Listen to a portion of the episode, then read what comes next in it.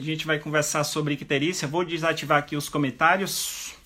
Icterícia neonatal. Tem certeza que o tema hoje é icterícia neonatal? Eu tenho dúvida ainda se é icterícia neonatal. É isso mesmo, a gente vai conversar sobre esse tema que sempre aparece nas provas, né? É um dos temas que aparece na prova. Um dos temas da pediatria que aparece muito, muito, muito, muito aí nas provas de residência médica. Aliás, aliás, se as nossas conversas aqui dentro da pediatria estão pautadas à luz daquilo que aparece mais ou com mais frequência ou de forma recorrente nas provas, os temas da neonatologia são obrigatórios então aqui nessas nossas conversas. Aliás, alguns até já estiveram presentes nesses nossos aí nesses bate-papo, na verdade, triagem neonatal, por exemplo. Icterícia neonatal, que é o tema da nossa conversa de hoje, é outro tema recorrente, frequente nas provas, nas questões de pediatria, um tema ligado à neonatologia que é muito frequente aí na área da pediatria. Por quê? Porque é do dia a dia, né? Vamos combinar. Quem nunca, né? Quem nunca viu uma criança de coloração amarelada, com a pele de coloração amarelada, com as escleróticas amareladas, com as membranas mucosas amareladas. Quem nunca? E não precisa ser médico, na verdade, para ter visto isso, nem pediatra, enfim. Isso é do dia a dia. Por isso ela é tão frequente dentro da neonatologia, que é a área dentro da pediatria mais frequente nas questões de prova. Ah, isso então é icterícia. Icterícia é, na verdade, uma coloração amarelada ah, da pele, esclerótica e mucosas, por conta de uma deposição do pigmento biliar. Que pigmento é esse? A bilirrubina. E ela, por, é, essa deposição acontece porque ela, a bilirrubina, está elevada lá no plasma. Está tão elevada que a, a gente chama de uma hiperbilirrubinemia, geralmente aqui no período neonatal indireta. Geralmente. Ah, mas ela só vai se tornar clinicamente evidenciada quando atinge aí o nível em torno de ah, o nível de bilirrubina total atinge aí em torno de 3 a 5 miligramas por decilitro. E aí ele é tão frequente que 60% dos recém-nascidos a termos irão apresentar algum grau de icterícia. Por isso é frequente na prova. E quando a gente fala do prematuro, aí dentro da neonatologia tem essa peculiaridade da prematuridade, mais de 80% dos recém-nascidos prematuros podem apresentar algum grau de icterícia. E essa icterícia é causada por quê? Por interferência no metabolismo da bilirrubina, que é quem vai depositar, quem vai, que é o pigmento que vai se depositar aí nesses tecidos. Ou seja, a gente precisa entender os passos da formação e da excreção da bilirrubina, esse metabolismo que eu sei que você até já assistiu uma aula que está lá no curso, na plataforma do extensivo do professor Fabrício, que foi muito top, por sinal, uma aula sobre icterícia, onde ele abordou de modo global a icterícia e deu ênfase no metabolismo da bilirrubina. Isso é fundamental, é muito, muito, muito, muito importante a gente compreender esses passos da formação até a excreção da bilirrubina, senão no dia a dia você vai vacilar no dia a dia a gente começa a pesar a mão lá na enfermaria, lá no alojamento conjunto, querendo dar alta para o recém-nascido antes de 48 horas de vida. Porque você não entende, às vezes você fica em dúvida, uai, mas como é que essa bilirrubina vai interferir que eu não posso dar alta nesse momento? Alta vale a pena agora, não vale a pena. E para a gente não dar essas vaciladas, a gente precisa ter isso muito claro, esse metabolismo. Se você não assistiu ainda essa aula de icterícia, fica aí a dica. Ah, a gente precisa então entender para não dar essas vaciladas e no dia a dia a gente vai se deparar com esses casos. Olha, 60%, ou seja, mais da metade das crianças ah, dos nascidos, dos recém-nascidos, dos neonatos vão apresentar icterícia. Então, quem nunca, quem não vai se deparar com a icterícia? Portanto, a partir de agora e nos próximos minutos, a gente vai conversar sobre os aspectos mais importantes da icterícia no período neonatal, desde relembrando desde a formação da bilirrubina até a indicação cirúrgica no RN ictérico. Ai, Cláudio, como assim? Intervenção cirúrgica no recém-nascido ictérico, não lembro disso. Calma. Calma, sim, existe alguns casos que se faz necessário intervenção cirúrgica, mas a gente precisa antes lembrar de como é que ela se forma. A principal fonte de produção da bilirrubina é quem? É a hemoglobina. Essa bilirrubina, a indireta no caso, ela é proveniente da destruição dos eritrócitos maduros. Labaço, sequestra fígado, medula, leva a uma destruição e aí formando outros produtos da hemoglobina, M, globina, ferro. E um dos produtos provenientes dessa decomposição é a biliverdina. Essa biliverdina, então, vai, vai sofrer uma ação enzimática da biliverdina redutase que vai transformá-la, a biliverdina, em bilirrubina indireta, indireta de insolúvel ou não conjugada. Como ela é insolúvel e ela está lá na circulação sanguínea, ela não consegue andar sozinha. Ela precisa de alguém para ser transportada. E lá no plasma, o principal componente proteico, um dos principais componentes proteicos é quem? é a albumina.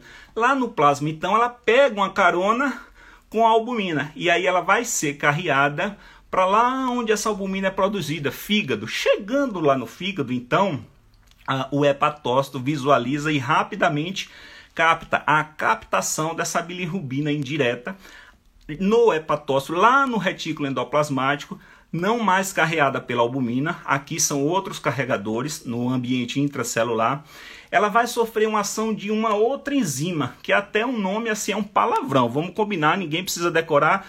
Se eu não me engano, é uridina difosfatase glicuronosiltransferase. Se eu precisar citá-la novamente, eu não vou dizer mais o, o palavrão da enzima, eu vou citar o GT. Quando eu citar o GT, você compreende que é essa enzima, uridina difosfatase glicuronosiltransferase, que atua no interior do hepatócito, transformando a bilirrubina direta em indireta. E como é que é essa transformação? Olha o sobrenome da enzima. Transferase. Ela transfere uma molécula do ácido glicurônico, ou duas, geralmente são duas moléculas, para a bilirrubina indireta, fazendo com que ela se, seja, então, passe a ser solúvel. Ela passa a ser uma bilirrubina conjugada, que é a bilirrubina direta. Ora, se ela é solúvel, eu abri aqui um mega caminho para ela ser excretada do fígado. Agora ela pode ir para o ambiente biliar, ou seja, para a árvore biliar, e aí ela vai ser transportada canalículos, ductos biliares até lá a ampola de váter, sem precisar de carreadores, como a indireta precisou lá na circulação para a albumina. Ela é excretada então a ampola de váter intestino do duodeno.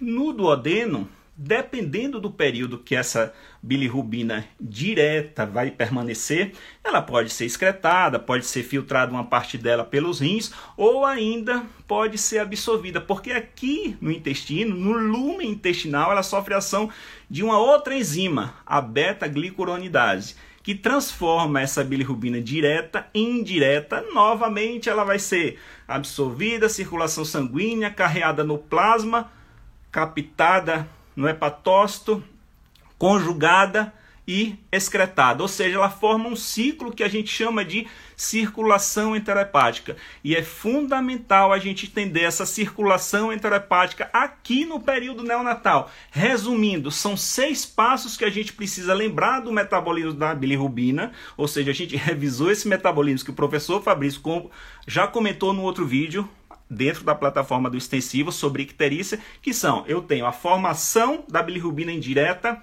a partir da destruição dos eritrócitos maduros, ela é transportada pela, pelo, no plasma pela albumina, depois vai ser captada a bilirrubina indireta pelo hepatócito, vai ser conjugada e convertida em direta, transportada fluxo do sistema biliar até o intestino, onde pode ser novamente transformada em bilirrubina indireta. Pegou aí? Esse é o metabolismo da bilirrubina. Se você não pegou, eu vou facilitar a nossa compreensão resumindo em quatro pontos. Primeiro, eu posso aumentar a formação da bilirrubina, levando a uma icterícia, a hiperbilirrubinemia. Eu posso reduzir a captação, levando a hiperbilirrubinemia, geralmente indireta. Eu posso reduzir a conjugação hepática, levando também a hiperbilirrubinemia indireta. Ou eu posso ainda a reduzir a excreção e aí geralmente com predomínio com, da direta, com a hiperbilirrubinemia direta. No caso aqui, a colestase. Entendido? Essa é a primeira etapa fundamental para a gente compreender o objetivo aqui da nossa conversa sobre icterícia neonatal. Vencida essa etapa, a gente precisa pensar no segundo ponto que é extremamente relevante, não menos importante que esse que a gente acabou de comentar. É o seguinte: essa icterícia é muito frequente no recém-nascido. Não é à toa que a gente está ah, batendo esse papo aqui sobre o tema. Ah, mas quando é que essa icterícia ela reflete apenas um processo de adaptação neonatal a esse metabolismo da bilirrubina ou que características eu visualizo nessa criança, nesse neonato, para pensar no processo patológico, ou seja, numa doença. Quais são essas características que me fazem ah, deduzir que essa adaptação é fisiológica, é uma icterícia fisiológica ou uma icterícia patológica? a gente precisa ter muito claro essas características. A icterícia fisiológica, ela é mais tardia. Ela acontece após 24 horas de vida. Ela se evidencia clinicamente a partir do segundo, terceiro dia de vida, que é o pico da bilirrubina indireta, acontece nesse período. Uh, e ela geralmente se resolve ali dentro da primeira semana de vida, nunca ultrapassa duas semanas. Icterícia após 15 dias de vida jamais é fisiológica. Fisiológica se resolve geralmente aí na primeira semana de vida. E existem fatores que colaboram para que esse RN apresente o icterícia fisiológica. Lembra? Primeiro, o recém-nascido ele tem uma massa eritrocitária muito maior que o adulto. Portanto, mais eritrócitos estão sendo destruídos, consequentemente, mais chance de ele apresentar uma hiperbilirrubinemia. Segundo ponto, a vida média da hemácia aqui nesse período neonatal ela é bem menor. Diferente nós, adultos, vida média de 120 dias, a hemácia do recém-nascido 90, 85 dias. Portanto, vai antecipar a destruição. A vida, ah, como a vida média é menor, ela vai ser destruída mais chance desse recém-nascido apresentar uma icterícia. Terceiro ponto, lembre-se da dieta do recém-nascido. A maioria, aleitamento materno exclusivo. Portanto, essa dieta é líquida, ela demora mais no lumen intestinal. Com essa, essa passagem mais lenta pelo intestino, vai fazer com que a beta-glicuronidase ela potencialize a sua ação, ou seja, ela vai transformar mais bilirrubina direta em bilirrubina indireta, ou seja, ela aumenta aquela circulação enterohepática que foi o primeiro ponto aqui da nossa conversa, fazendo com que esse recém-nascido tenha mais chance de apresentar icterícia. Por isso a icterícia é tão frequente no período neonatal.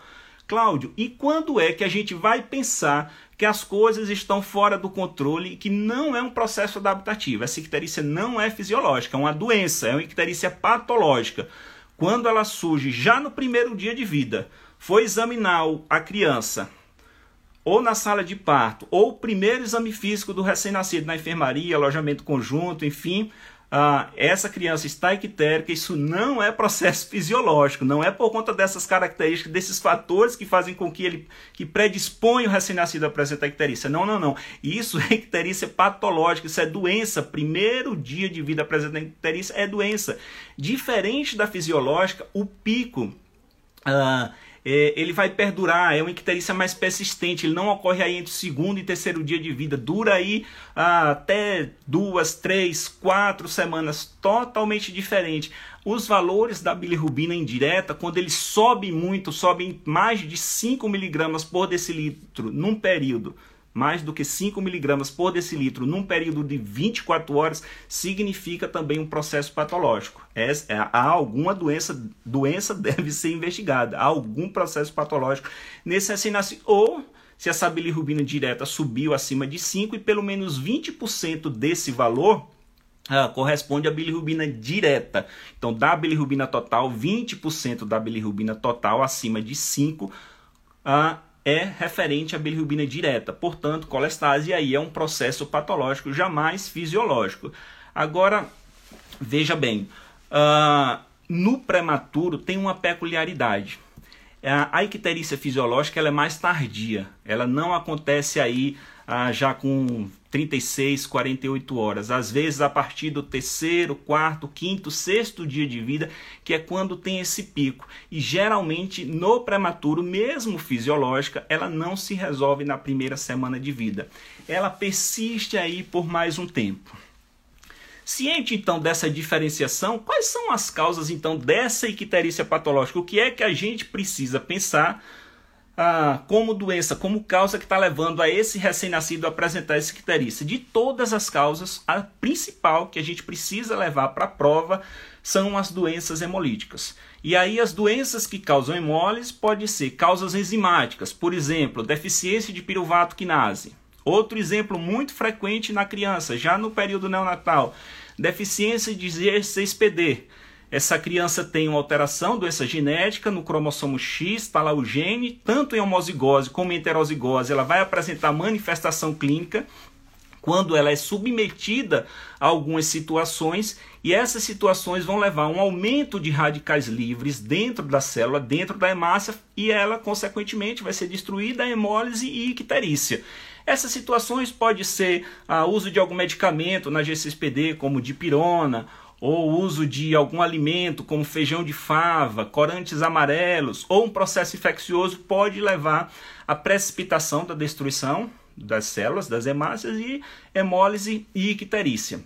Ah, além das causas enzimáticas, outras causas que levam à hemólise e que devem ser investigadas são as hemoglobinopatias, a exemplo da alfa-talassemia. Ou também o defeito pode estar relacionado na própria membrana do eritrócito. Clássico exemplo é a esferocitose. Agora, existem ainda outras causas patológicas de icterícia é, que levam à hemólise. Ou seja, são duas doenças hemolíticas as principais causas patológicas da icterícia no recém-nascido. Quais são elas? Lembram? As incompatibilidades materno-fetal ABO e RH. No caso da incompatibilidade materno-fetal RH, o recém-nascido vai ser RH positivo, ou seja, ele tem anticorpo anti-D. A mãe do recém-nascido, a mulher, vai ser RH negativo, ou seja, ela desconhece absolutamente aí esse antígeno anti-D. Eu falei anticorpo anti-D, foi no recém-nascido, é antígeno anti-D. Se eu falei anticorpo, corrijo agora. A mulher, ela desconhece, ela não tem um antígeno anti-D e nem produziu o anticorpo, porque ela não teve contato com o RH positivo. E aqui que é a pegada da incompatibilidade materno-fetal RH. Porque no primeiro momento não vai ter nenhum problema. O problema é no segundo contato aí com o fator RH positivo. Por que será que não tem nenhum problema no primeiro contato? Porque, por exemplo, a mulher fica grávida, primigesta, e aí ela vai então, a, ela é RH negativo, a criança é RH positivo, ela passa a produzir anticorpos anti-D, porém esse anticorpo anti-D ele é do tipo IgM, ou seja, ele não atravessa a barreira transplacentária e não vai se ligar à hemácia do recém-nascido, consequentemente não ocorre hemólise nem icterícia. Agora, no segundo momento, numa segunda gestação, aí o bicho pega.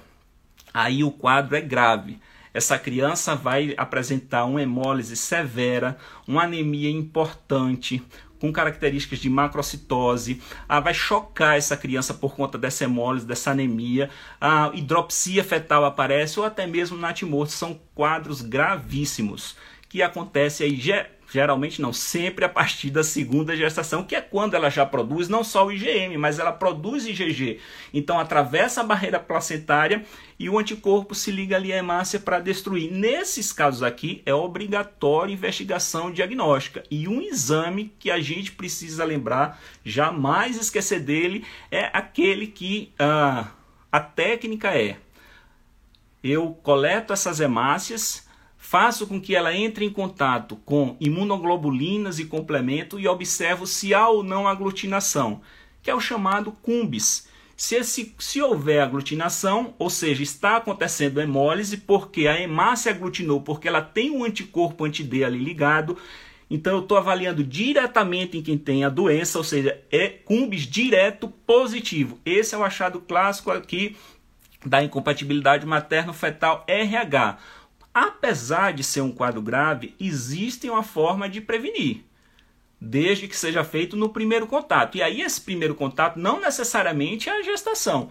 Pode ser, por exemplo, um procedimento obstétrico que foi necessário durante a gestação, uma miniocentese, uma cordocentese, ou outras situações, situações de abortamento, uma gestação, uma gravidez ectópica, gestação ectópica pode esse ser o primeiro contato. Se essa mulher não foi sensibilizada, ou seja, ela tem cumbis indireto negativo, portanto, ela não tem o anticorpo circulando no plasma, ela não foi no soro, ela não foi então sensibilizada, eu faço a imunoglobulina anti-D desde que ela seja aplicada em até 72 horas após esse primeiro contato para evitar esses quadros graves de incompatibilidade RH. Grave, gente a criança morre, é natimorto. E o quadro é grave, a anemia é severa, importantíssima. A criança choca na sua frente. Às vezes, já ali na sala de parto, nasceu, parte para a reanimação.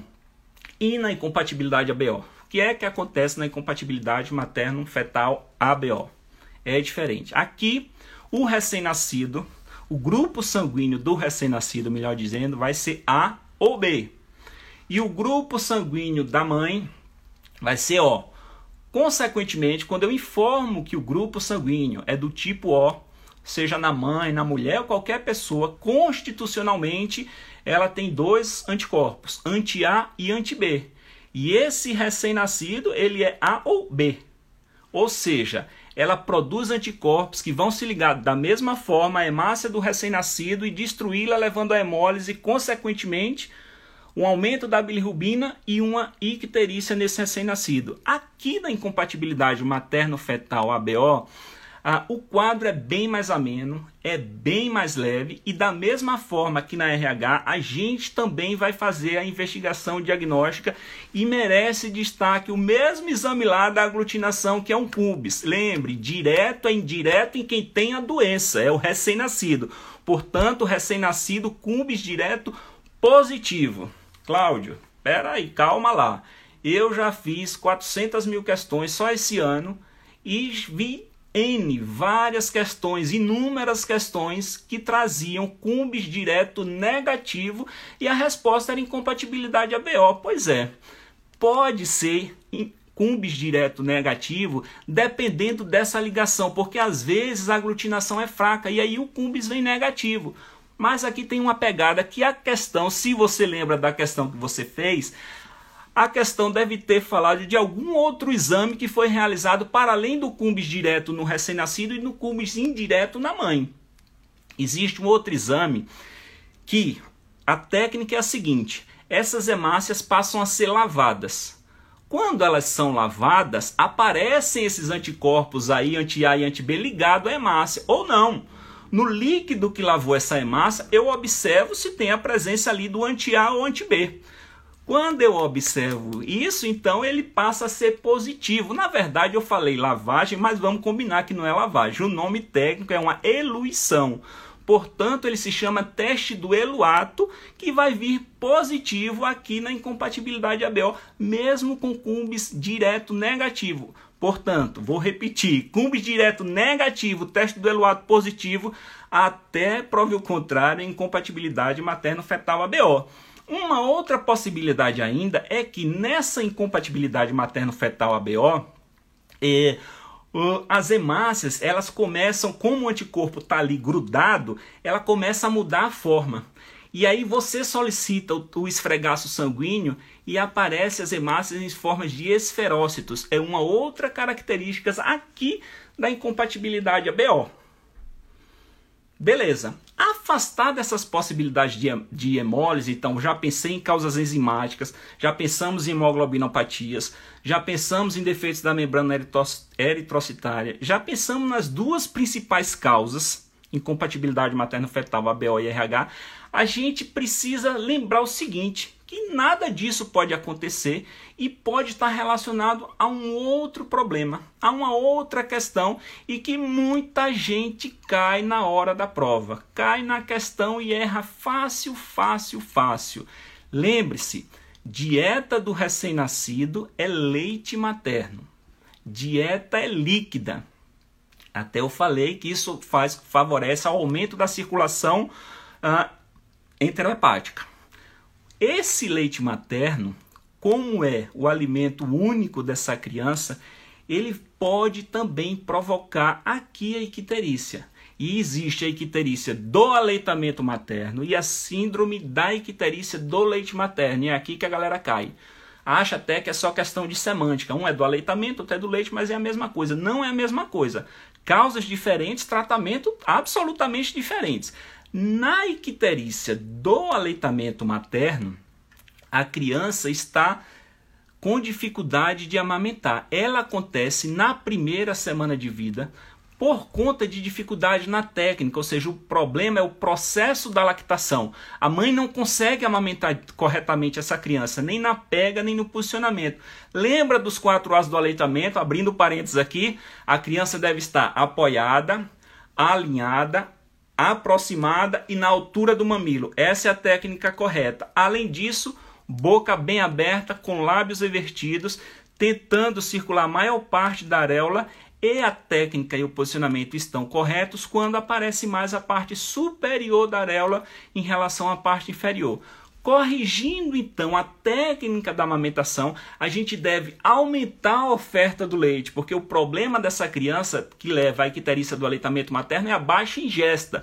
E aí essa criança vai desidratar, ficar irritada, apresentar hipertermia e o tratamento, portanto, consiste em aumentar a oferta do, da, da quantidade de leite materno ordenhada ou ofertada a partir de uma técnica e de um posicionamento e de uma pega correta na hora de, de amamentar. Uh, um outro detalhe aqui, lembre-se que eu falei que essa criança pode desidratar e levar hipertermia e ficar irritada. Então, criança ictérica no período neonatal com febre nem sempre é sepse, tá? Pode ser também aqui a icterícia do aleitamento materno. Diferente dessa é a síndrome da icterícia do leite materno. Aparece mais tardiamente, aí já na segunda semana de vida, e o problema não está no processo, na técnica, na lactação em si. O problema está na, no próprio leite que estão nele estão presentes substâncias e aí a literatura até hoje não chegou a um consenso para saber quais são essas substâncias.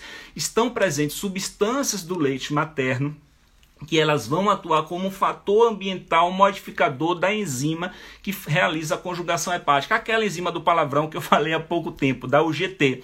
Como ela interfere, essas substâncias interferem aí na UGT, ela reduz a atividade da UGT, essa criança vai ter menos conjugação e, consequentemente, ela vai apresentar icterícia. Aqui o tratamento é o inverso. Eu não vou aumentar a quantidade de leite materno ofertada, mas eu vou suspender a amamentação temporariamente para que essa intervenção na enzima ela desapareça e depois de 48 horas eu volto a, a oferecer a, o leite materno para essa criança, essa criança volta a amamentar, melhora da icterícia e vida que segue.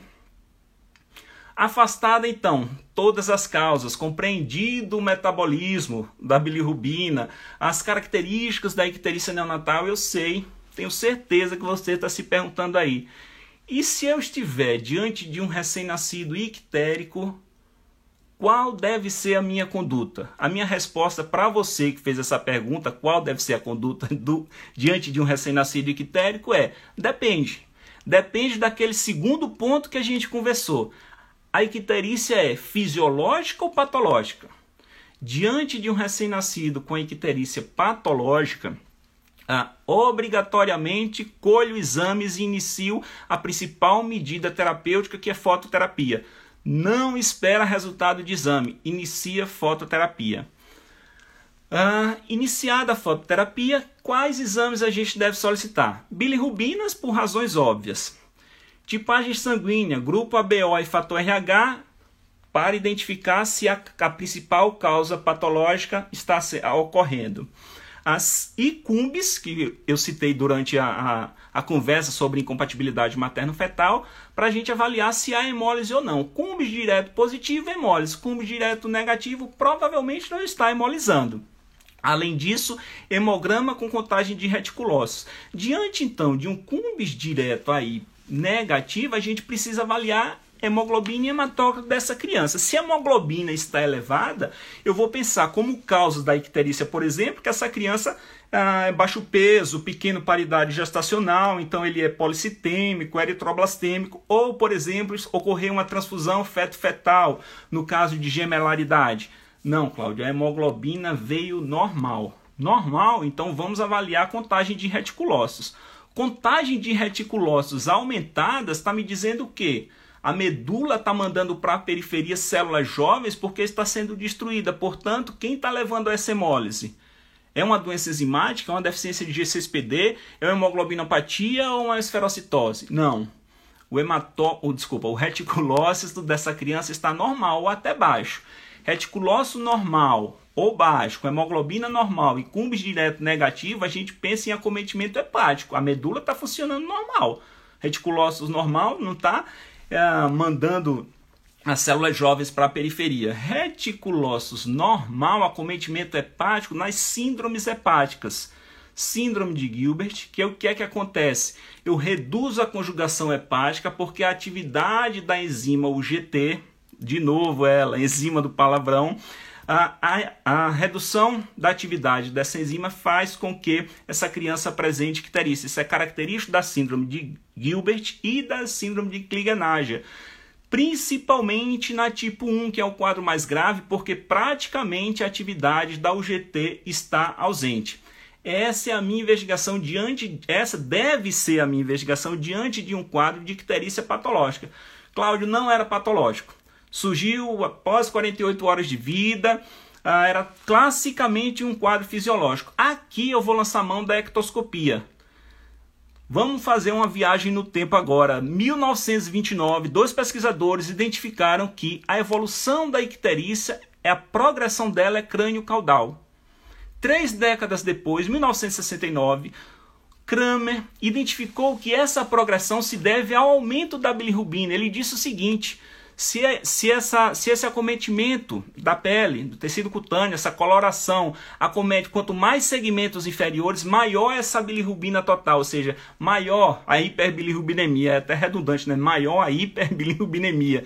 Ele informou isso e aí dividiu, segmentou o corpo da criança em cinco zonas. Aqui na icterícia fisiológica, a gente vai lançar mão então das zonas de Kramer ah, e aqueles valores que são estimados. É uma estimativa meio grosseira do valor, mas que a gente lança mão tanto na prática clínica como para prova. Questão de prova, vez ou outra, cobra isso. Ah, Cláudio, vou ter que decorar de novo. Você não tem que decorar nada. Você só precisa lembrar que na zona 1, o valor estimado da bilirrubina total é de 6. E a partir daí são múltiplos de 3. É só você somar. Zona 1 é 6, mais 3, 9. Zona 2. 9 mais 3, 12, zona 3. 12 mais 3, 15, zona 4. 15 mais 3, 18, zona 5. Matou qualquer questão aí envolvendo zonas de Kramer. Zona 1, apenas segmento cefálico, cabeça e pescoço. Zona 2, tórax, parte superior do abdômen, não ultrapassa a linha do bigo. Zona 3, até os joelhos, a icterícia chega, alcança até os joelhos, eu observo isso, ah, no exame clínico da criança. Algumas referências citam aí na zona 3 até a, a, a raiz do joelho, do, desculpa, a raiz das coxas. Ah, zona 4 até tornozelo e punhos, ou seja, polpa, mãos e pés. E zona 5 é completa num polpa, mão, pé, nada. E aí são aqueles quadros ah, bem mais graves, é totalmente diferente. Se essa criança está em zona 1, ainda que é, com menos de 24 horas de vida, eu considero icterícia fisiológica e observo.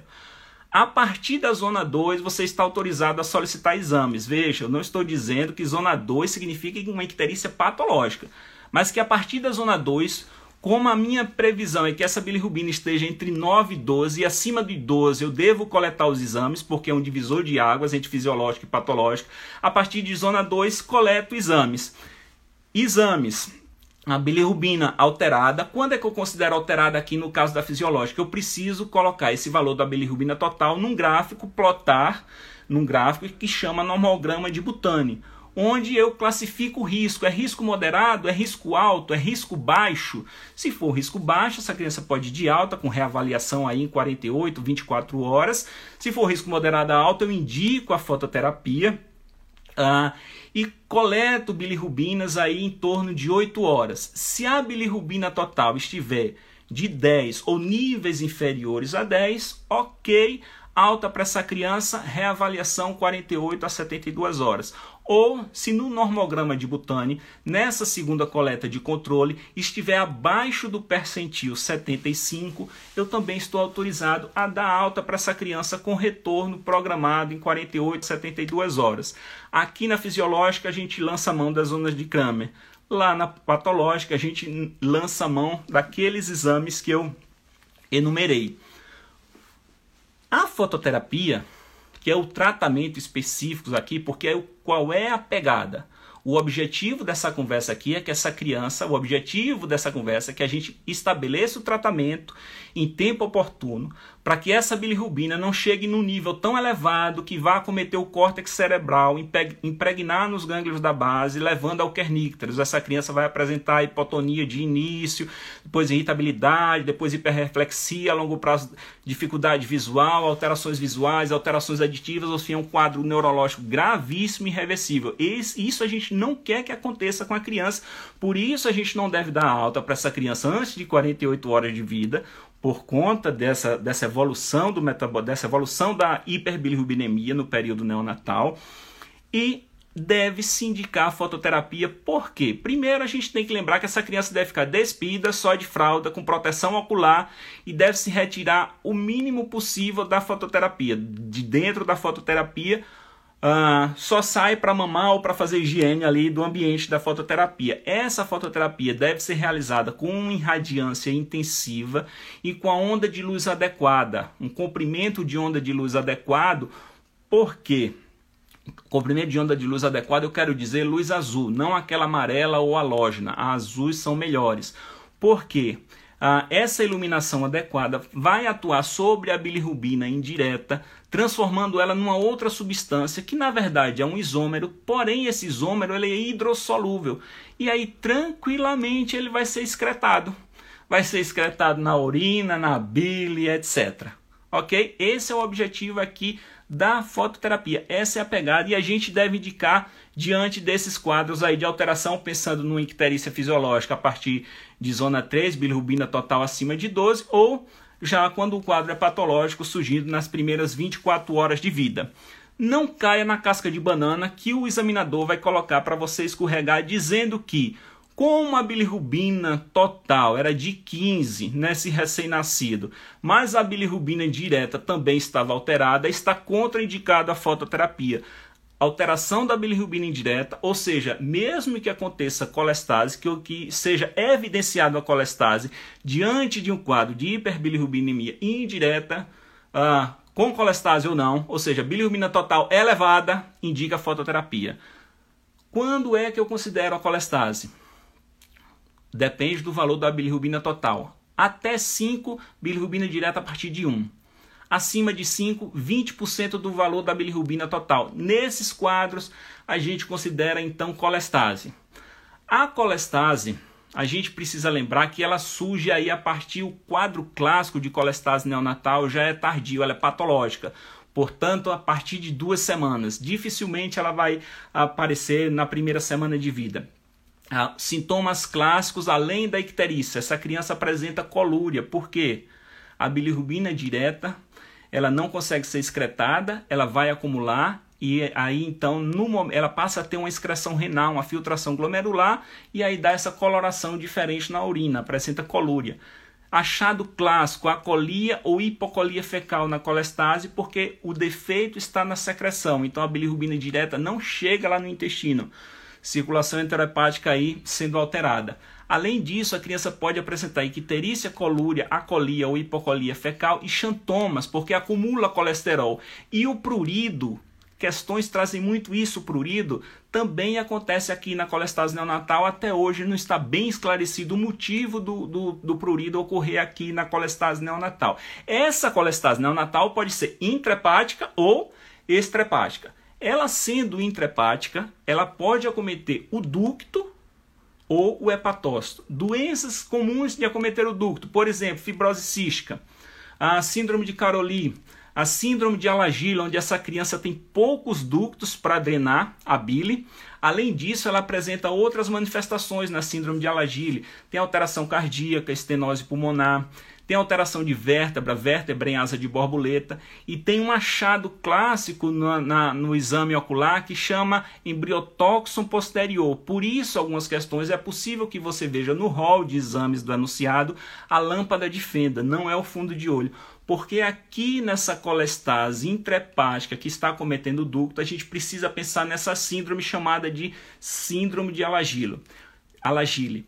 Ela não acomete o ducto, ela pode acometer quem? O hepatócito. Ela é uma colestase intrahepática acometendo a própria célula do fígado. Acometendo o hepatócito, aí pode ser, por exemplo, a gente vai pensar numa hepatite neonatal, numa infecção congênita, numa sepse, uma infecção, uma infecção urinária, a nutrição parenteral, uso de nutrição parenteral, a própria prematuridade, porque tem uma conjugação aí mais reduzida do fígado, o uso de parenteral também sobrecarrega esse fígado. Essas são as principais causas de colestase neonatal intrahepática com acometimento do hepatócito. Ou ela pode ser extrahepática. E aí, extrahepática pode ser cisto de colédoco, coledocolitise, são raras coledocolitise aqui no período neonatal. Pode ser uma colangite esclerosante neonatal ou ainda pode ser uma atresias de vias biliares. De todas essas causas que eu citei até agora aqui de colestase, a atresia biliar, só a atresia de vias biliares, é responsável por mais de 30% dos casos. Portanto, qual é a doença que mais aparece nas questões de prova quando se trata de icterícia por conta de colestase? Do icterícia por hiperbilirrubinemia direta atresia de vias biliares extrahepáticas ou atresia de, de atresia biliar. Na atresia biliar, o quadro é de uma criança termo adequado para a idade gestacional, com estado geral preservado, uma evolução favorável na primeira e na segunda semana de vida. A partir da terceira semana, queda do estado geral e começa a surgir aqueles sintomas além da icterícia. Hipocolia, colúria, alguns xantomas, prurido, nem sempre a mãe percebe, interpreta mais como irritabilidade e aqui se dá um processo inflamatório que na verdade é idiopático.